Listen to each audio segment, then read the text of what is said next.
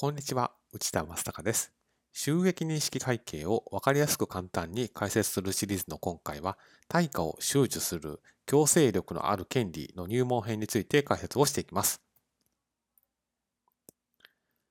まず対価を収受する強制力のある権利とはそもそもどういうものかですけれども、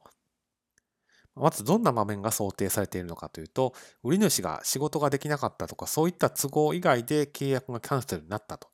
まあ、そういった場面が想定をされています。収受すると受け取ることができるということはいくら受け取れるのかですけれども、これはそこまでキャンセルされたタイミングまでかかったコストプラス利益が、まあえー、受け取ることができるといったことが検討の対象になっています。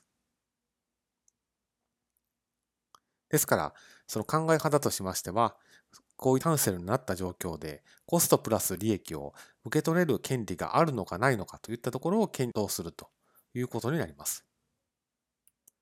では、検討する手順としてはどうなのかですけれども、まずは契約書を見ると。もし売り主都合以外のもので契約がキャンセルになった場合、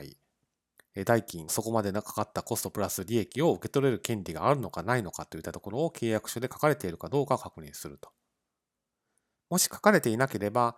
強制力があるかないかを判断した判例などがあるかどうかを検討をします。